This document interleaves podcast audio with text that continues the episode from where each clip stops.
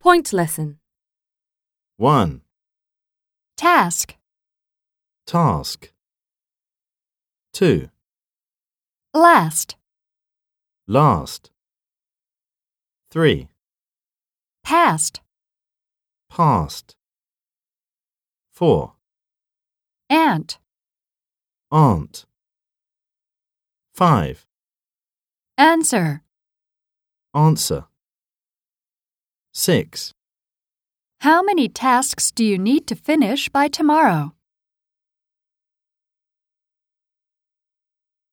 How many tasks do you need to finish by tomorrow? 7.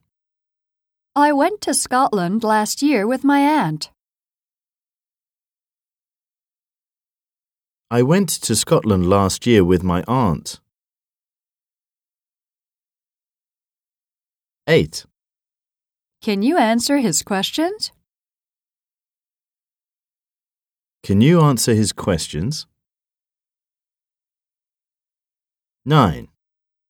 Can you pass me the ketchup? Can you pass me the ketchup?